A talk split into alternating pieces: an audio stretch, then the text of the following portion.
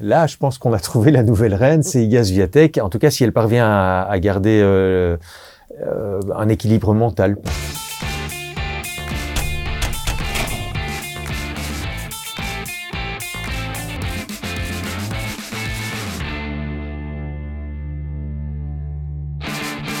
Bonjour à toutes et à tous, bienvenue dans Unibet Clubhouse, votre émission sur les grands événements du sport qui s'intéresse aujourd'hui à la petite balle jaune, et oui, le tennis, et surtout au plus salissant des grands chelems. On va parler de Roland Garros, bien évidemment, petite notice, vous n'oubliez pas, nous sommes également disponibles en podcast sur Spotify. Donc n'hésitez pas, n'hésitez pas à nous écouter si vous ne nous regardez pas. C'est parti. Et pour parler justement de Roland Garros, un mythique tournoi dont on adore parler, eh bien, bien sûr, j'ai mon ami Xavier qui est avec moi. Comment ça va, mon Xavier? Ça va pas mal, et toi, ça va Eh bien, très bien. Je suis hyper content justement de parler de, bah, franchement, en Belgique francophone, on va dire du, du plus populaire des, des tournois. Et puis, en plus de ça, aujourd'hui, on a un invité de marque.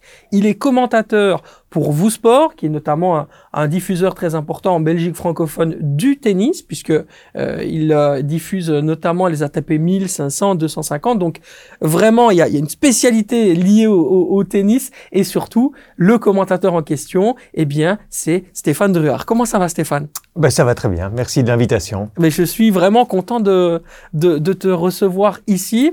Euh, ben, tout simplement, je, voulais commencer euh, par euh, une petite, une petite question très simple. Euh, quel bilan tu fais de ce début de saison à l'ATP Saison ouverte, en l'absence des, des cadors, saison de plus en plus ouverte et qui bah, confirme une fois pour toutes, parce que ça fait des années qu'on en parle, ce fameux passage de, génération, mais la nouvelle génération, elle est là. Mhm. Elle a pris le pouvoir depuis le, début de l'année et ça se renforce évidemment en l'absence de, de Novak Djokovic, de Rafael Nadal. Euh, et donc c'est intéressant parce que c'est euh, c'est pimenté de plus en plus. Je trouve on est à une période euh, bah, dommage que, que Djokovic soit pas à tous les tournois, que Nadal soit à nouveau euh, absent, mais on, on, a à chaque tournoi un intérêt très particulier. Et nous on a cette l'intérêt qu'on a, c'est de, de, vraiment, c'est pour ça que c'est intéressant d'être ici aujourd'hui. On, ça fait des semaines qu'on prépare Roland Garros, en fait, et donc on voit les tendances qui qui se profile, qui change un petit peu chaque semaine, encore euh, la semaine passée. T'es encore mieux préparé qu'un participant?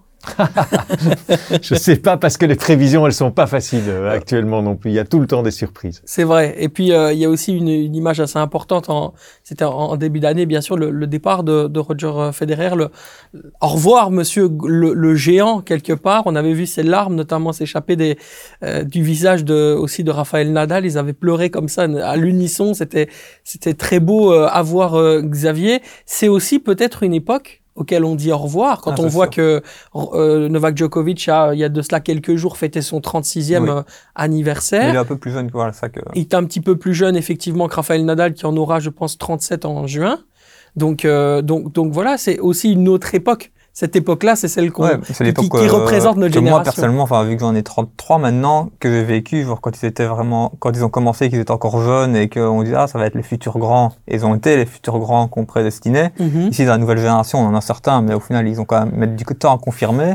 Enfin, ce qui est malheureux, en fait, je trouve, pour la nouvelle génération, c'est que ils doivent attendre que l'ancienne génération prenne leur retraite pour pouvoir prendre leur place. Ils n'ont pas réussi à les, à les délever entre guillemets.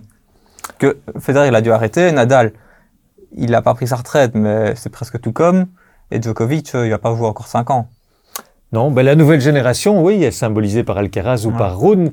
Eux, ils doivent pas vraiment attendre parce qu'ils arrivent quand les autres, euh, quand, quand le Big Three euh, s'en va. Là où c'est sans doute un peu plus frustrant, c'est pour la génération des Tsitsipas, Medvedev, Zverev. Eux, ils, on pensait qu'ils ils ont dû patienter. Voilà, ça. Oui, effectivement. Et euh, je, je, je, me doute que tu as dû commenter toute une série de matchs depuis le début de saison, donc tu as vécu aussi en direct des moments qui sont des moments importants. Lequel a retenu le plus ton, ton attention? Ben, j'y réfléchissais avant euh, l'émission. Il y a peut-être un, un, match, un grand match en tout cas, euh, c'est la finale à Indian Wells, parce que euh, c'est Alcaraz qui euh, bat Medvedev, mais il le bat avec la manière, c'est euh, Medvedev n'a pas voix au chapitre. Mhm. Or, euh, Medvedev, c'est la référence actuelle depuis le début de saison. C'est l'homme qui a gagné le plus de matchs, le plus de tournois. Et on voit que sur un match comme celui-là, face à un Alcaraz au sommet de son art, ben, il n'existe pas. Il est complètement dépassé. Mhm, oui, Alcaraz qui. Alors après, il y a d'autres un match, mais, mais voilà, celui-là est quand même assez marquant. Euh, nouveau Masters 1000 remporté par euh, Alcaraz. À, il n'avait pas 20 ans encore à, à ce moment-là. Et justement, ça tombe bien, puisque euh, c'est la première question euh, de nos débats du jour. On va commencer avec ce qu'on appelle le que oui, que non. Où on dit oui, où on, on dit non. Derrière, ça enclenche bien évidemment un débat. Je sens que vous êtes pressant sur Alcaraz, donc on va commencer tout de suite. Ce Roland Garros 2023 peut-il échapper à l'Espagnol Carlos Alcaraz? Oui, ou non? Oui? Oui. Et ça peut lui échapper. Donc là, ça veut dire qu'on va pouvoir débrouler sur les, les outsiders, les challengers et, différents noms. Ça va être sympa à, aborder. La Belge Isaline Bonaventure peut-elle créer la surprise? Et se hisser parmi les huit meilleures joueuses du tournoi cette, cette année Non. Non, je ne crois pas trop non, plus. Non, tu n'y crois pas non plus Non. Ok, bon, on a envie de la soutenir, bien sûr, c'est une Belge, c'est un peu un jeune talent, donc on, on veut bien sûr la mettre en avant, on en reparlera bien sûr un peu plus tard. Et puis enfin, après avoir annoncé son forfait, alors qu'il a déjà 36 ans, reverra-t-on un euh, jour Raphaël Nadal sur le cours Philippe Chatrier? C'est oui ou non qu'il faut oui, dire. Ah, bah oui, oui, oui, oui, bien sûr, oui, bah, c'est ce qu'on souhaite. On va dire oui. Oui, allez, c'est bon. On va pouvoir démarrer avec donc le, le premier débat. Ben oui, on, je, je, je, je, vais paraphraser un peu ce que tu disais. Ce Roland Garros 2023 euh, peut-il échapper à l'Espagnol, à Carlos Alcaraz? Tu as dit oui, mais qu'est-ce qu'il est fort, Alcaraz, quand même, euh, Stéphane? Bien sûr, bien sûr. Euh, la, la ben, la question n'est plus de savoir s'il peut gagner un grand chelem, puisque euh, ça c'est fait. Euh, mais voilà, peut-il tenir euh, la longueur sur, euh, sur terre battue? Je pense que, que oui, il n'y a pas de raison d'en douter, mais il fait clairement partie des, des favoris. Euh, de là en faire le grandissime favori, pour moi, ça reste Novak Djokovic. Ouais. Parce, que, parce que sur un grand chelem, en l'absence de Rafael Nadal, vous imaginez la, la, motivation qui doit être celle du, du Serbe, même si la saison préparatoire, elle est euh, inquiétante, interpellante, pour euh, dans quel état physique, paraît un peu, un petit peu rouillé, alors que d'habitude, il choisit ses, ses rendez-vous et il arrive fin prêt. Ici, quand il revient sur le circuit, ben, il est en, en, en, difficulté. Et même à Rome, où c'est d'habitude le tournoi où il l'affirme, je suis prêt et ça, je, vais me présenter porte d'Auteuil dans, dans, le costume de favori, ben, ici, ça le fait pas. Néanmoins, il a 15 jours pour, euh, pour monter en puissance et on sait bien que quand il a du temps, Novak Djokovic, d'habitude, il, euh, il monte en puissance. Et il a du temps ici parce que des matchs en 5-7 euh, et il a du temps parce que sur 15 euh, jours. Euh, maintenant, il y a de nombreux outsiders et ce qui est quand même particulier, c'est que Novak Djokovic a perdu sa deuxième place mondiale. Mmh. ça veut dire qu'il pourrait se retrouver dans la partie de tableau de Carlos Alcaraz, par exemple, qui est numéro 1. Ouais et devoir le, le défier. Euh, très rapidement dans la compétition. Bah, très rapidement, en demi-finale à ouais. ce moment-là. Euh, de... Mais attention, il y a beaucoup d'autres prétendants pour moi à la victoire. Hein. Oui, oui, bien sûr, on, on, va, on va y venir. Euh, on va simplement peut-être récapituler. Donc, Novak Djokovic, 36 ans, troisième mondial, effectivement.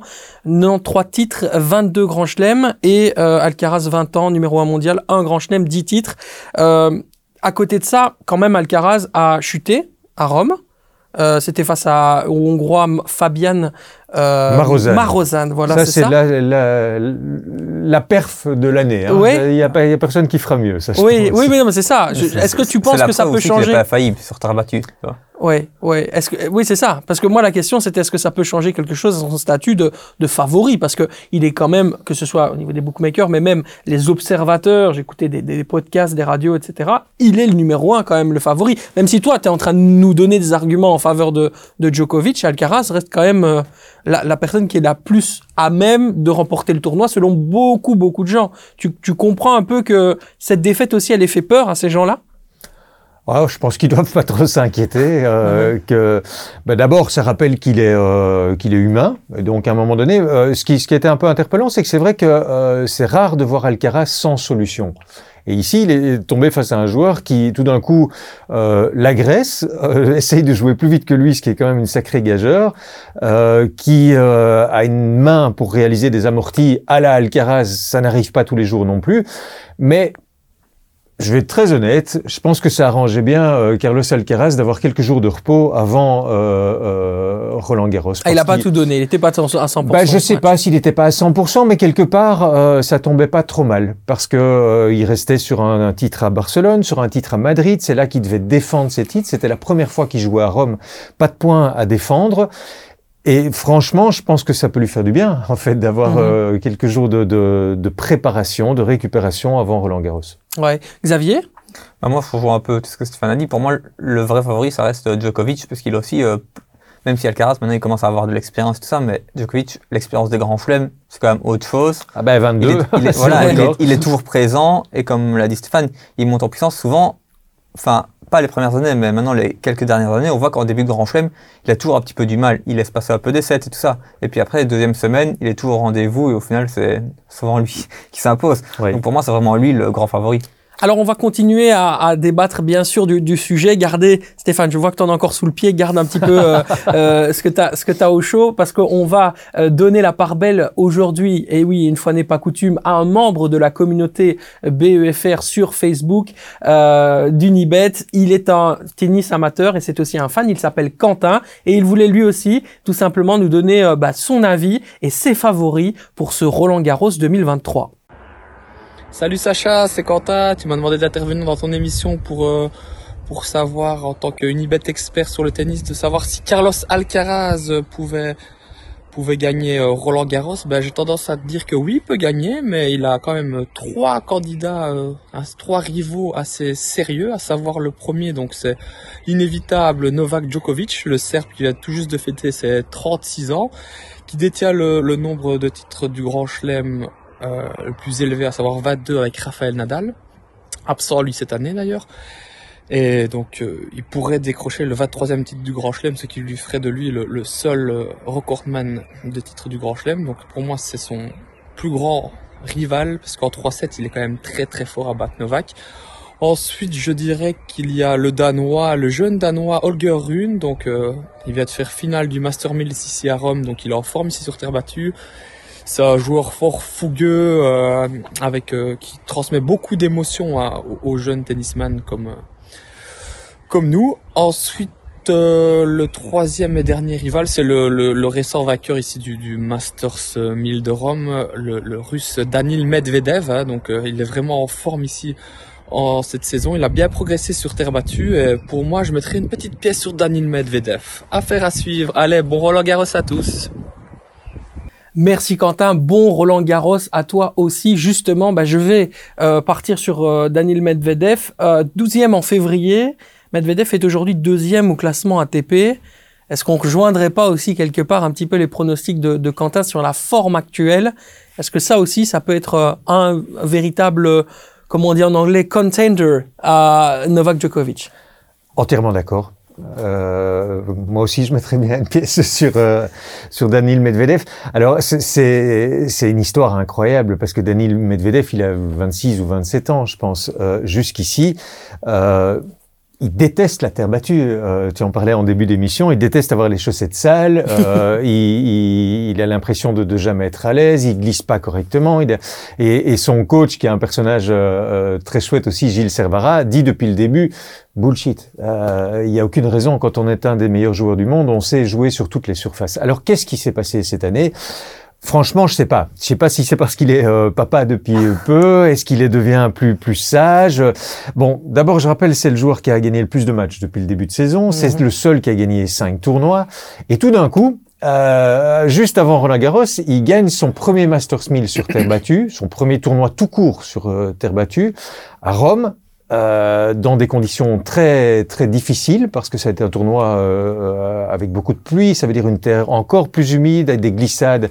Et qu'est-ce qu'on découvre, c'est qu'un joueur, c'est un joueur qui, qui, sait tout faire sur terre battue. Oui. Euh, il peut jouer comme il le fait sur dur, euh, il défend, euh, il court beaucoup, il arrive maintenant à glisser, c'est pas encore très élégant ni, ni très en équilibre.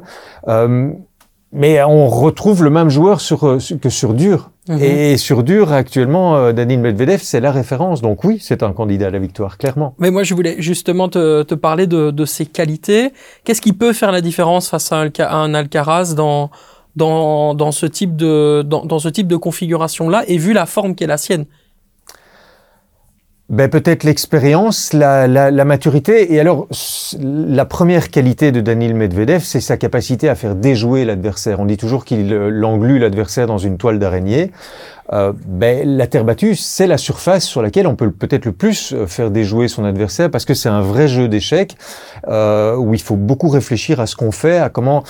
Euh, voilà, je pense que Daniel Medvedev, désormais, il a acquis cette conviction qu'il peut le faire et il y prend du plaisir. Et je trouve que ces deux dimensions-là, euh, quand on sait que c'est un joueur qui, qui fait des, des, séries de victoires, il arrive en pleine confiance. Je ne dis pas que c'est le favori, mais c'est peut-être le premier outsider. Alors après, il y a, a d'autres outsiders encore aussi. Hein. Parler de Rune notamment. Oui, bien euh... sûr, bien sûr. Rune, c'est l'autre talent extraordinaire du, du tennis actuel. Euh... Plus que Casper Rude, qui lui était finaliste face à Nadal. Bah attention à Casper Ruud qui, a eu un début de saison et toute une partie de saison sur terre battue euh, euh, catastrophique où on le reconnaît pas. Mais ça rappelle que le tennis c'est dans la tête et, dans, dans, la confiance. Mais lui aussi, il reste quand même sur une demi-finale euh, où il accroche Rune euh, à, à Rome. Il joue cette semaine à, à, Genève où il est tenant du titre. Euh, Rude, finaliste l'année passée, c'est pas par hasard. Donc, euh, mm -hmm. il fait partie euh, des, des, des, joueurs. Moi, j'y ajouterais euh, euh, Stefanos Tsitsipas, hein, même s'il n'est pas dans la forme de, de sa vie, euh, ça reste un joueur redoutable qui a fait une finale à Roland Garros en, en ouais. 2021 contre contre Novak. Et j'ajouterais quand même un joueur comme Yannick Sinner aussi, même si par rapport au momentum, il n'arrive pas euh, il arrive peut-être pas au sommet de sa forme actuellement. Oh, alors on va revenir justement sur Tsitsipas parce que justement ce matin je me suis fait une compilation de tous ces moments complètement où il, où disjonque complètement où à un moment donné on a l'impression que c'est il y a une il y a une pièce dans le cerveau qui saute et, et, il devient complètement fou notamment en conférence de presse où il dit des trucs parfois sur les adversaires etc qui qui sont assez incroyables mais Xavier d'abord par rapport à tout ce que tu viens d'entendre sur les favoris et sur justement les les prétendants à, à la victoire. Bah comme disait Stéphane en fait c'est compliqué de vraiment si pour nous il y a Djokovic qui est quand même un petit peu au-dessus niveau favori. Mais après, tu as, as, un pool de plein de joueurs qui sont capables d'aller loin. En l'absence de Nadal, on sait d'habitude quand il est là, ben, le titre il est pour lui, limite, tu peux être que deuxième. Ouais. Mais quand il est pas là, bah, tout le monde, il suffit que par exemple Djokovic ait une défaillance lors d'un match, il soit éliminé bah, le tableau, en fait, il est fort ouvert en l'absence de Nadal. C'est pour ça que c'est dur de vraiment donner un favori ou deux favoris. Il y en a plein comme euh, bah, Rune, Rude, mm -hmm. Tsitsipas euh, ou Djokovic. Enfin, il y en a plein. Même Roublev, hein, euh, voilà. qui a gagné Monte Carlo, c'est une belle ouais. référence quand même. Hein. Oui, Roublev, bien sûr, c'est un, un, un, joueur assez, justement, je dirais imprévisible. Il peut, il peut surprendre sur des coups, sur des, des moments. Et d'ailleurs, c'est assez intéressant quand je parle d'imprévisible. C'est là où je voulais en venir avec Tsitsipas j'ai un peu parfois l'impression que c'est le mental son problème. Que il peut il peut disjoncter à tout moment et euh, j'avais vu notamment des, des vidéos où il, se prenait la tête notamment avec ses, ses parents euh, euh, avec euh, avec des gens dans, dans le dans le public. Il s'était pris le chou notamment avec Nick Kyrgios à l'époque etc en conférence de presse il avait pas il avait vraiment, je pense qu'il avait ah, justement euh, bien cassé son adversaire. Je pense que c'était justement Roublev à un moment donné, et ça lui avait justement été euh, retranscrit par la suite à Roublev en conférence de presse. Si tu passes, finalement, est-ce que c'est pas justement dans la tête qu'il peut perdre un tournoi pareil? Oui, mais euh, oui, même si ça vaut pour tous, euh, ben moi je trouve pas que Stefanos Tsitsipas soit le, le plus le plus instable et le, le plus fragile euh, à, à, ce niveau-là. Euh, c'est pas toujours facile de le suivre dans ouais. ses déclarations parce que euh, il a un côté euh, euh, où il plane un petit peu, où il a, il a un côté assez philosophe. Euh, c'est un garçon qui est très intelligent, qui est, mais euh, force est de constater que ces derniers temps, il est placé, mais plus gagnant. Il n'a pas encore gagné de tournoi, je pense, en, en, en 2023, et donc mmh. il manque un petit quelque chose. Euh, je pense qu'il vient de se séparer. Euh, il avait appelé comme conseiller euh, Marc Philippoussis, qui est l'ancien champion australien d'origine grecque euh, aussi, et qui devait apporter sans doute parce que c'était un gros serveur volleyeur, une dimension plus offensive à, à Tsitsipas. On imagine que c'est pour ça qu'il a fait appel à lui. Euh, bon, il arrête la, la collaboration. Euh, il y a toujours euh, la présence de ses parents. Hein, ça, c'est très particulier, euh, avec des tempéraments euh, très affirmés aussi. Ah, mais c'est ça qui m'avait choqué. C'est pour ça que je te pose la question. Et puis, oui, là où je te rejoins, c'est qu'il fait pas l'unanimité dans, dans, le vestiaire. On sent bien qu'il y a une certaine animosité par rapport à, à certains, mais ça vaut pour la plupart des joueurs. Hein. Il y a peut-être que Carlos Alcaraz pour l'instant qui euh, est tellement insouciant, souriant que euh, voilà, j'ai pas encore entendu de critique à son propos. Oui, il y en a un euh, dont on a énormément euh, parlé, surtout plus l'année l'année dernière que que cette année, notamment parce qu'il avait engagé l'oncle de Raphaël Nadal comme entraîneur. Mhm. C'est Félix Auger-Aliassime. Aujourd'hui, il subit plutôt pas mal de critiques. J'ai écouté notamment Justine Hénin sur Eurosport France qui parlait de son son côté un peu trop académique et sa capacité parfois à, à, jeter des coups en l'air et, à justement avoir beaucoup trop de déchets dans, dans son jeu. Est-ce qu'on peut considérer que Félix, Félix Auger Aliassim peut réaliser une surprise ou tu penses que c'est pas son année? Ah, Je pense que c'est pas son année, non, parce que euh, alors, il y a toujours des surprises, et, peut-être à Roland Garros en, particulier, mais il faut quand même arriver avec des sensations, il faut arriver avec euh, euh, une base très très solide. Euh, bah, tu, tu évoques l'irrégularité, je rejoins Justine Hénin, évidemment. Euh, ça, on peut pas dire que... Enfin, moi, j'ai pas été... Dans un premier temps, il y a eu des, des, des, signaux positifs par rapport à cette association avec Tony Nadal. depuis lors, on peut pas dire que ça soit très concluant. Alors, je j'aime bien moi hein, Félix Auger-Aliassime, euh, mais il manque quelque chose pour l'instant pour euh, passer un nouveau cap. Et ça, c'est ce qui attend beaucoup de joueurs à un moment euh, dans, dans, dans, leur carrière et des joueurs de stage là en, en particulier au début de la, la vingtaine. C'est un, un, talent exceptionnel, mais il manque un petit peu de, de vice je dirais ça comme ça, sur le, c'est, c'est euh, un petit peu trop académique. Et aujourd'hui, le tennis moderne. Un peu trop gentil, en fait. c'est ça qu'on lui reproche. Un peu trop scolaire, un peu trop gentil avec tout le monde. Voilà, il faut qu'il soit un peu plus sale dans son jeu, quoi. Peut-être, oui. Ouais. Ça.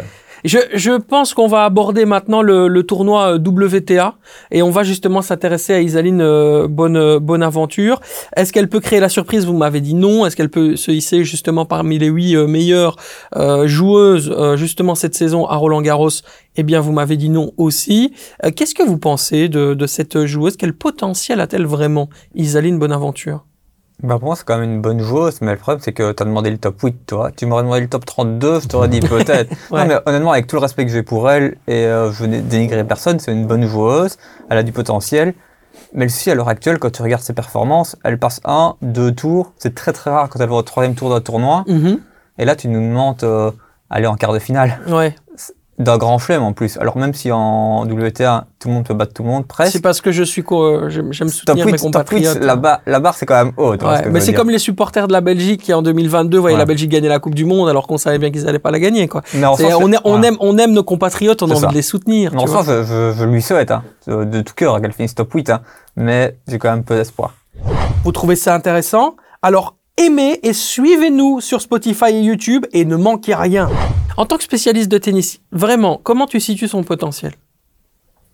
Ben D'abord, je, je, tiens quand même à, à, à, rappeler que je suis essentiellement le circuit euh, masculin et donc avec un œil attentif et sur le circuit féminin, mais je, je n'ai pas tant que ça l'occasion de, de, suivre des matchs, en particulier d'Isaline Bonaventure, parce que euh, ben, je suis d'accord, elle, euh, elle, est, elle est dans, dans, dans les tournois majeurs, ben, elle avoue certaines limites. Je pense que quand même l'objectif était d'entrer dans le top 100 euh, fin d'année passée, je pense qu'elle euh, elle a mmh. atteint hein, les euh, 86 mmh. ou euh, ouais, je crois que, à ces alentours-là. Ouais.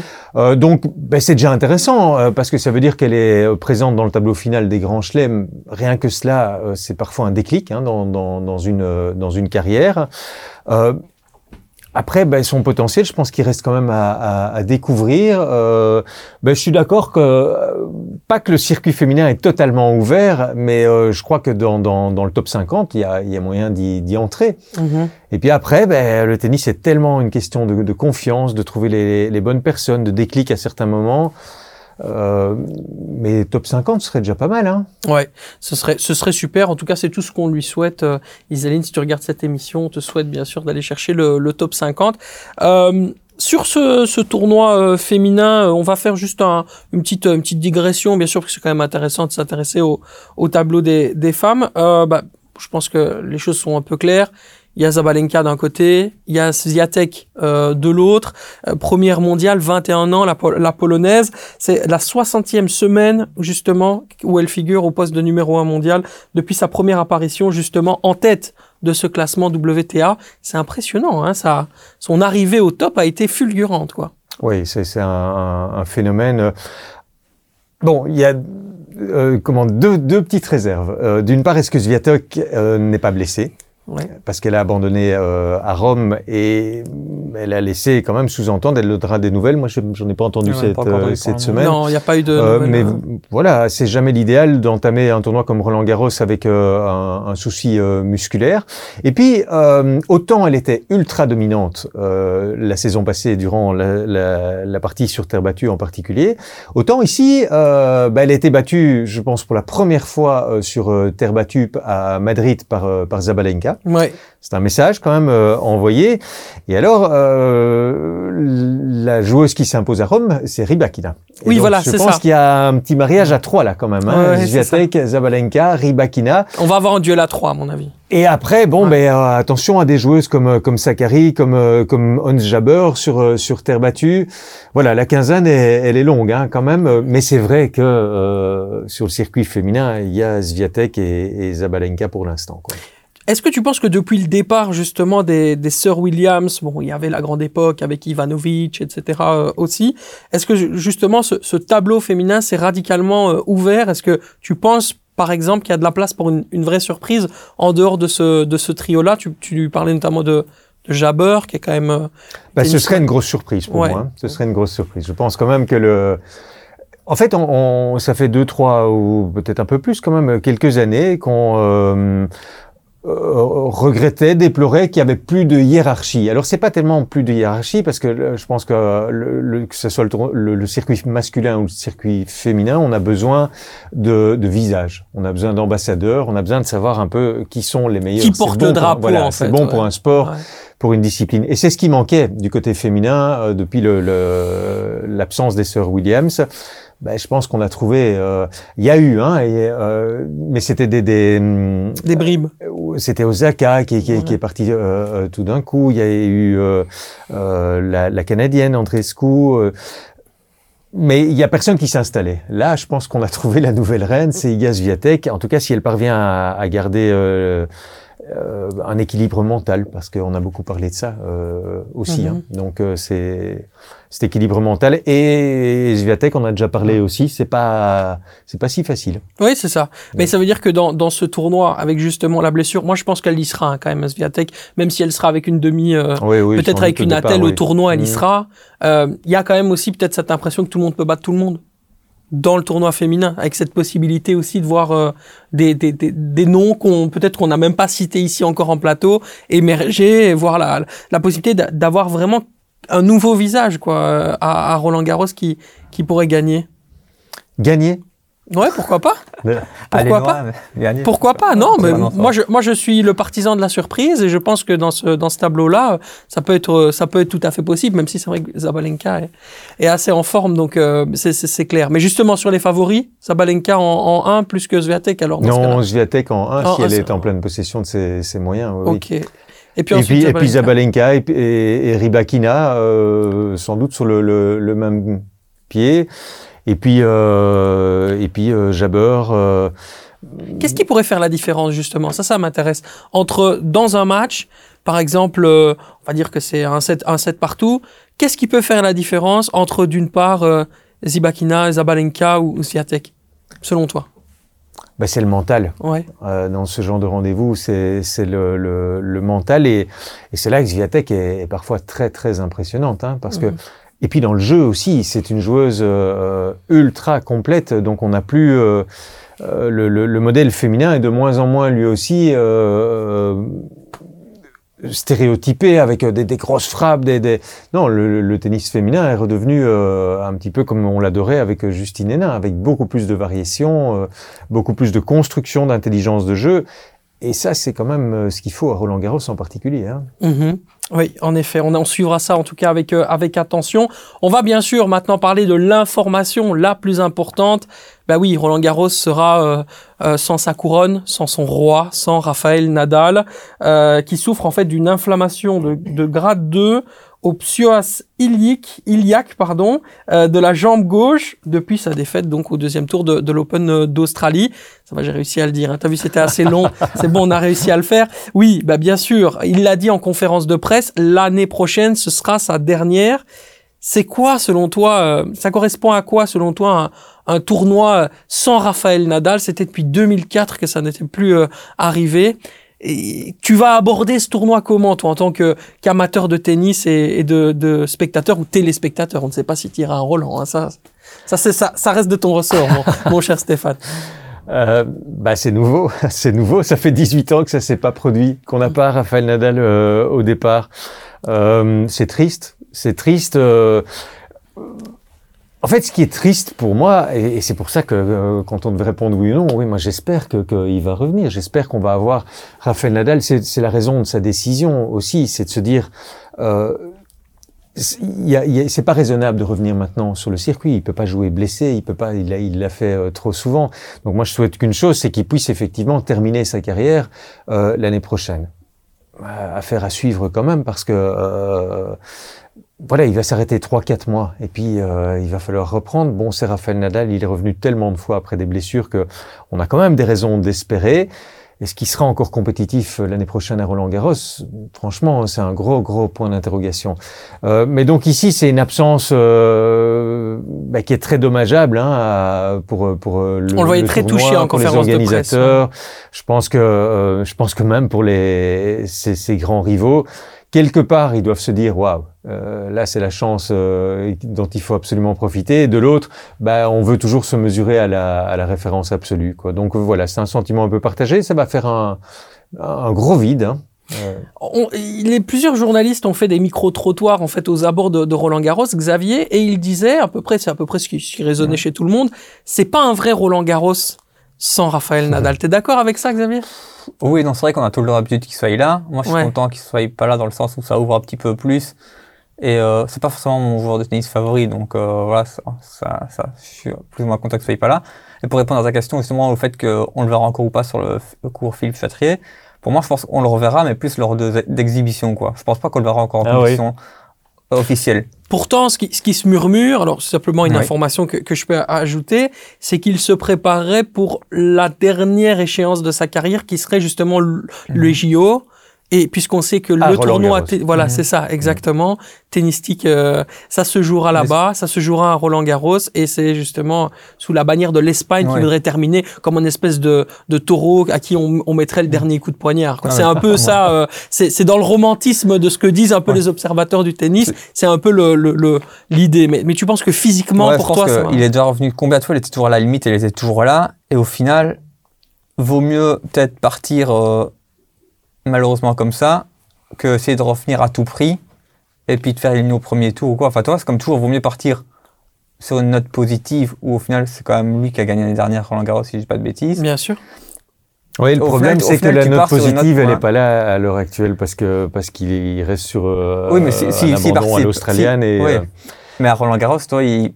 Ah oui, il, reste sur un titre, effectivement. pas une, sur une défaite au premier ou au deuxième tour, on se dit, ok, il est fini. Eh ben, il n'a pas pu participer parce que son corps suivait pas. On sait que depuis longtemps, son corps, ça limite, limite, comme euh, ben, même fait derrière tout ça. Quand tu arrives à un certain âge, le tennis te demande tellement, enfin, ton corps, il peut plus suivre.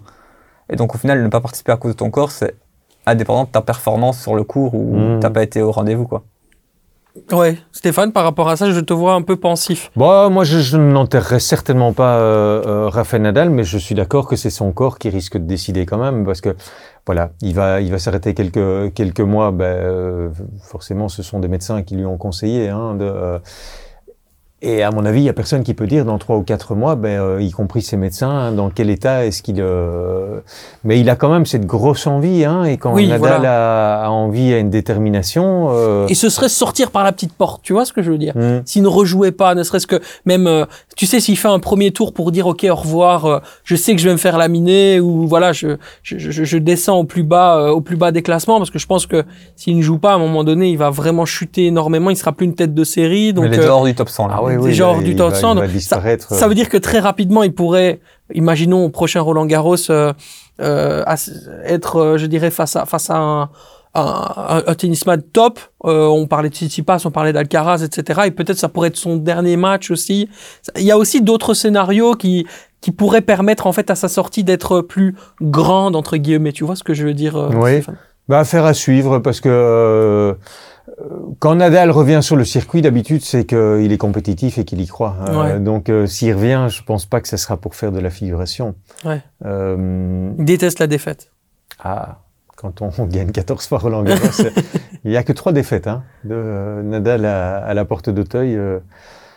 donc voilà, c'est un monument, un monument de. Mais c'était écrit hein, qu'à un moment donné, ça s'arrêterait et, et, mhm. donc on s'en approche. Moi, j'espère juste qu'on le reverra euh, la saison prochaine sur quelques tournois.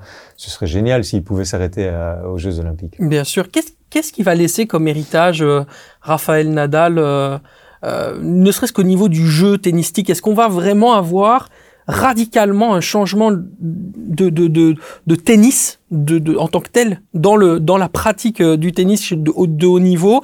Est-ce qu'on va jouer différemment quand Rafael Nadal ne sera plus là? Est-ce que ça va ouvrir aussi d'autres perspectives? Est-ce que voilà, d'autres joueurs vont s'affirmer, ça c'est une évidence, mais est-ce que le d'un point de vue tennistique va y avoir un changement radical? Il y a eu Raphaël, il y a eu euh, bien sûr Federer qui part, Nadal qui part. Est-ce qu'on va pouvoir voir par exemple une autre d'autres variétés dans le jeu?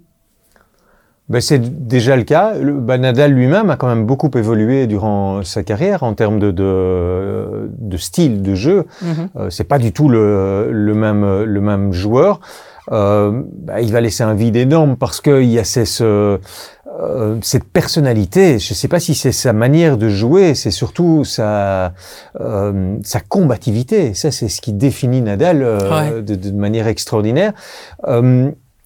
Bah aujourd'hui, il y a tous les styles sur le, le circuit. Euh, on a une période qui est très intéressante parce que euh, il y a peut-être eu un moment où il y avait un, un style plus unidimensionnel. Ici, on, chaque joueur qui arrive arrive avec des particularités. Alcaraz euh, est le plus créatif je pense, du circuit. Il n'y a personne qui euh, a une telle imagination en cours de points, en cours de, de, de match. Jusqu'à présent, il a réponse à tout, sauf à ce fameux, euh, face à ce fameux Marozan. Mm -hmm. euh, Rune est un joueur euh, génial à suivre aussi. Alors, euh, on l'aime ou on l'aime pas parce que c'est un caractère euh, très, un gros, gros tempérament. Mais au niveau du tennis, il y a une variété qui est, un, qui est incroyable. Euh, bah, Medvedev, il, voilà, on en parlait, il, il, fait déjouer les autres avec un tennis qui est très peu académique aussi. Bah, les derniers cogneur unidimensionnel, euh, c'est presque une voie en, en, en voie d'extinction. Pardon, je vais. de, mais voilà, il y a beaucoup de, de, de profils différents aujourd'hui. Mm -hmm. Est-ce que tu aimes euh, rien à voir Je passe du coca tu vas voir. Est-ce que tu aimes le chocolat, Stéphane? Ah oui, beaucoup. Parce qu'on va pouvoir te faire gagner un chocolat. Et oui, on démarre avec question pour un expert. On vous en a parlé pendant des semaines et des semaines. Les pauvres invités, et Xavier aussi, à chaque fois qu'ils gagnaient, eh ben ils avaient pas de chocolat. Et ben cette fois-ci, le producteur de cette émission, Ken Derek, nous a promis un chocolat. Le chocolat, on l'attend. J'espère qu'on va pouvoir l'avoir parce que on est parti maintenant pour le jeu, le quiz, qui est d'ailleurs spécial vainqueur de Roland Garros. Voilà on vous a mis euh, euh, sur du euh, sur du velours, le petit tapis est bien tassé. Normalement, ça devrait le faire. Et puis, euh, bah, tu es face à un vrai spécialiste. Ouais, hein. Tu as vu, tu entends les arguments. Perdre, ah, c'est un duel. Ouais. Voilà. Okay. C'est un véritable duel. Le plus rapide prend stade, un point. Pas trop moi. et il y a trois points possibles. Okay. Trois points possibles. Le plus rapide prend un point.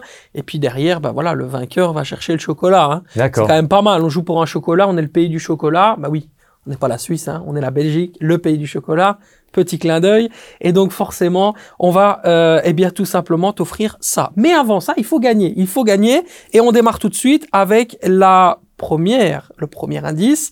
C'est parti. Né le 1er juillet 1982, j'ai donc aujourd'hui 40 ans.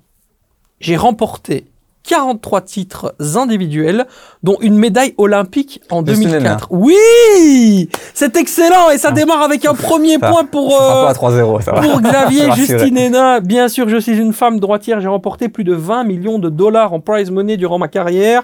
Née à Liège, je suis aujourd'hui consultante télé. On en a parlé en France sur, euh, sur Eurosport. Attention, hein, Stéphane. Attention, hein, vitesse, rapidité. Hein. je bah, compte sur toi pour avoir un petit peu de... La pression. Ouais, exactement, exactement. On va partir sur le deuxième point, c'est parti. Allez, spécialiste espagnol de la terre battue, j'ai arrêté ma carrière en 2012. Vainqueur du- de deux grands chelems, j'ai aujourd'hui 43 ans. Là aussi. J'ai donné à mon pays trois qui, mais Coupe je sais son nom. Davis, surnommé Chavalito. Je participe au développement du tennis dans ma ville où j'y ai développé une académie de tennis. Je suis espagnol. Ah, Juan Carlos Ferrero. Oui, mais voilà. Et allez, tu reviens, tu recolles.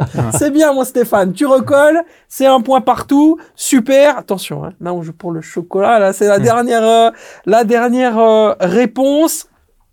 Et cette fois-ci, j'ai mis des indices un petit peu différents, pas uniquement liés au sport. Ouh. Ah oui, bah justement, Ah, ça peut ouais. jouer en ta faveur, Ah, mon ça cher ça peut jouer en ta faveur. Hein. Allez, c'est parti. Grand ami de l'humoriste français Kev Adams. Yannick Noah? Non. Ah, Ce n'est pas un essayer. grand ami de l'humoriste français Kev Adams. Ouais, J'ai remporté une médaille d'or en double au JO de Pékin en 2008. Natif de Lausanne, j'ai remporté Federer, alors. 16 tournois, plus, non, Lausanne. 16 tournois en simple durant ma carrière. À 38 ans, je suis Wawrinka. encore sur le circuit. Ah, mais oui, on oui, pas oui, d'un oui, français, oui, oui. j'avais français. non. C'est excellent. Eh suisse. ben Ensuite, non, on a parlé beaucoup de. Pas Federer, ça doit être. Wawrinka. Stanislas Wawrinka et les chocolats partout. Voilà, magnifique. Vous avez gagné des chocolats, mon cher. Mon cher Stéphane, c'est exceptionnel, ils sont partout. C'est le happening qu'on voulait pour la fin de saison. C'est Eh, bravo. exceptionnel. Merci. hein. Quel bonheur, j'en ai eu plein de visages. C'est fantastique. Vive le show, vive la télé. Et puis pour justement continuer à, à, eh bien cette euh, magnifique euh, émission, eh bien, euh, eh bien, on va vous offrir, regardez ça, des maillots de football, mais également des maillots de euh, cyclisme. Et ils sont là, Unibet, tac, Unibet ici, le maillot du Sporting Charleroi, le maillot du club de Bruges, et puis également un maillot de tennis, celui du, euh, un maillot de cyclisme, pardon, celui du Tour de Titema. Ouais, parce que sur un terrain de tennis, ça le Non, fait pas. ça, ça le fait celui-là. un peu moins, hein, moins. effectivement, tu as raison. Et pour ce faire, eh bien, on a besoin de vous. Il faut que vous ayez dans les commentaires pour nous dire tout simplement, eh bien, votre meilleur moment de la saison. Quel a été votre invité préféré? Peut-être que c'est Stéphane, hein Peut-être que c'est Stéphane, votre invité préféré. Quel a été votre moment le plus drôle? Eh bien, vous nous le dites tout simplement dans les commentaires. Et puis, grâce à un tirage au sort magique, peut-être que vous remporterez ces trois magnifiques cadeaux. Bonne chance à tous. On démarre avec bah, tout simplement ta petite, euh, petite interview. Je veux m'intéresser à toi, mon, cher Stéphane. Euh, on parlait justement de tout à l'heure de- de- des prétendants possibles et tout. Il y a un, un tennisman que j'adore qui s'appelle Nick Kyrgios. Mhm. Est-ce qu'on peut l'estimer être le, le plus créatif du circuit? Ou le plus fou? Ça dépend. Le plus fou, hein, je pense que. Non, mais il est génial. Moi, j'adore euh, Nick Kyrgios euh, parce qu'il faut des personnalités comme ça, et puis une, une manière de jouer, et puis euh, voilà, il se passe toujours quelque chose. Moi, j'étais euh, fan absolu de John McEnroe. Euh, je trouve que s'il y a un digne successeur, c'est Nick Kyrgios. Il a un talent extraordinaire. Euh, maintenant, je, je voudrais bien le revoir parce que il était opéré du genou, hein, je pense, Kyrgios. Donc, ça fait des mois qu'on l'a plus vu. Et c'est une personnalité qui manque terriblement euh, au, au circuit. Mais il est complètement dingue. hein. Oui, c'est c'est un, un vrai un vrai fou. Nick Kyrgios, ça te parle, euh, Ouais, mon cher Xavier? Encore, quand on voit ce qui me fait rire, c'est la raison de son forfait aussi pour Roland Garros ici.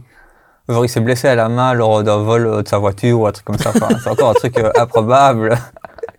Oui. Ah bon. Il y a toujours quelque Ouais, chose. quelque- Dis-moi, Stéphane, qu'est-ce qui manque encore au monde du tennis bench pour tutoyer les sommets? Si tu devais faire un peu un, un bilan de, de- au niveau de la fédération, des talents, de comment est-ce qu'ils sont mis en, en- justement mis en formation, comment est-ce qu'on mis en avant, etc.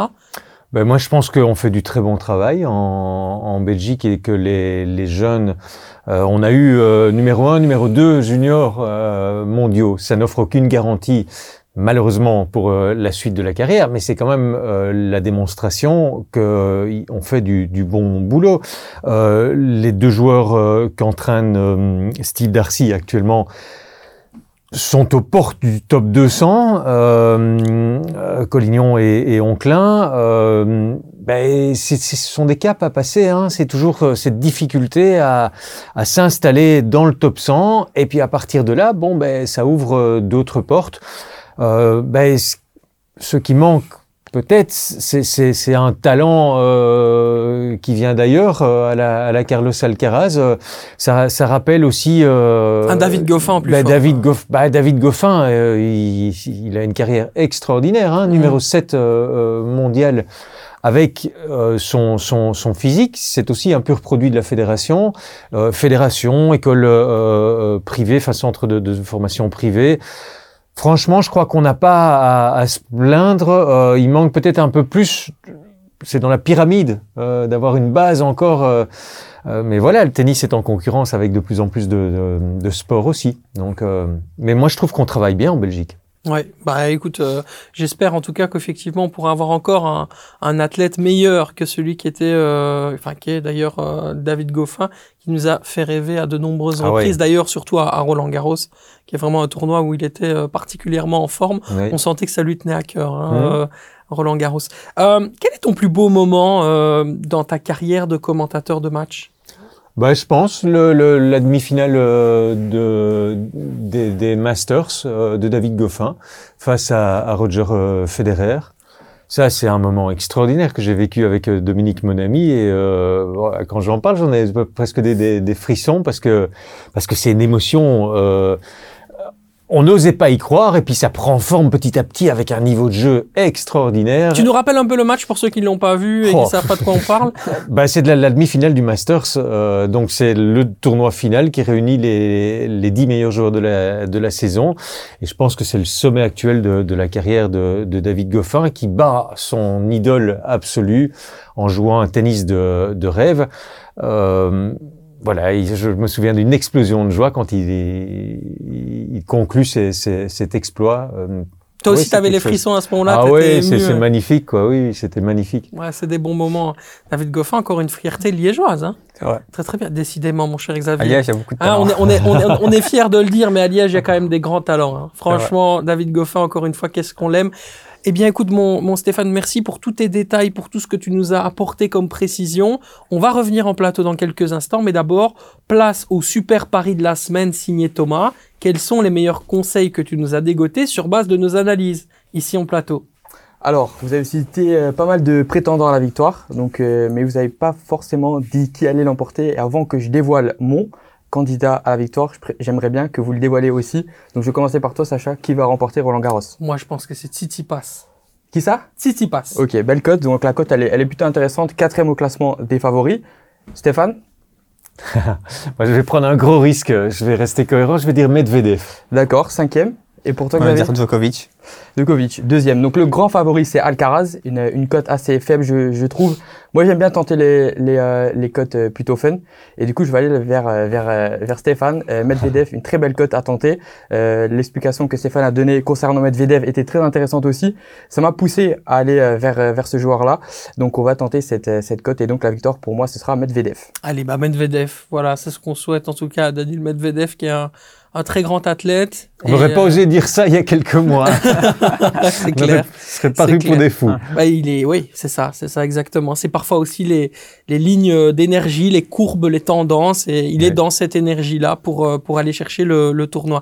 Stéphane, merci beaucoup. Avec plaisir, merci de m'avoir invité. C'était un, vrai bonheur de, te, de t'accueillir chez nous dans, dans le Clubhouse. Xavier, merci beaucoup. Avec plaisir. On se revoit très très vite puisque il sera question cet été eh bien du Tour de France et également de la Vuelta. Vous n'oubliez pas bien sûr le petit concours pour remporter le maillot du club de Bruges de Charleroi et de cyclisme du Tour de Titoma, tag dans les commentaires votre meilleur moment de la saison, votre invité préféré de la saison, vous nous laissez tout ça et puis ensuite c'est le sortage, le sortage, le tirage au sort qui fera la différence. En tout cas, on vous remercie d'avoir été aussi fidèle toute la saison. On vous fait plein de bisous. Ciao à tutti. Ciao ciao. Unibet Clubhouse maintenant aussi sur Spotify. Écoutez où et quand vous voulez.